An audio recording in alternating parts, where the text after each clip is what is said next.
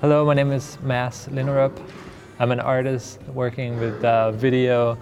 installation and uh, sort of social, engaging uh, art in general. Project, I'm actually doing a project, um, I'm collaborating with local fitness people to come and exercise with the sculptures that you see behind me. With performance being the theme um, in, within all the works in this exhibition, I am uh, both working with performance in a, in, in a traditional sense where um, there's a stage uh, uh, activity going on. Uh, I have local fitness uh, instructors come to uh, work out with these sculptures that I have in the background, but I'm also at the same time giving a chance for the audience who will visit the exhibition to try out the sculptures themselves. So it's a, there's a little bit of a, a balance between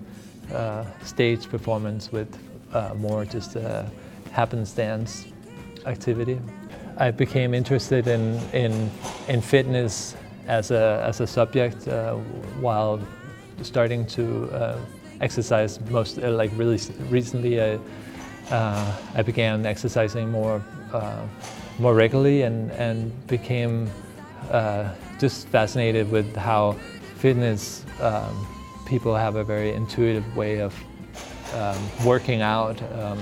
and uh, I, I, just were curious to see what would happen if I gave them something that they normally wouldn't work out with, but to see if they could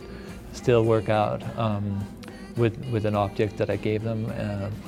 and, uh, and then at the same time, as an artist, I think it's a little bit of a taboo to be uh, openly announcing that you are uh, working out because uh, the traditional artist in the old days, I guess, the picture of an artist is someone who uh,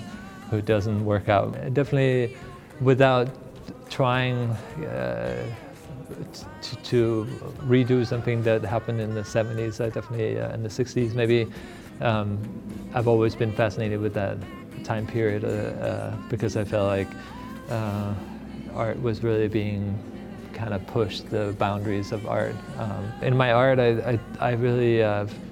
like to, to incorporate um, the site of the place where my art happens. So um, in this case, I, am using local fitness uh, instructors and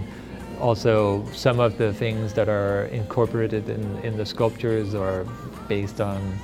maybe Spanish traditions, like with the jamons and uh, uh, with also the gates, sort of this the ironwork. I like the idea of of, um, of not just the fitness people having to work out with something they don't know,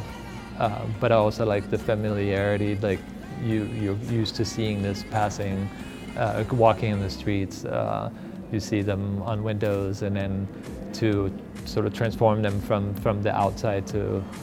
uh, incorporate them inside the exhibition, I thought that was uh, intriguing, and also uh, incorporating the sort of everyday in, in, my, in my work in general.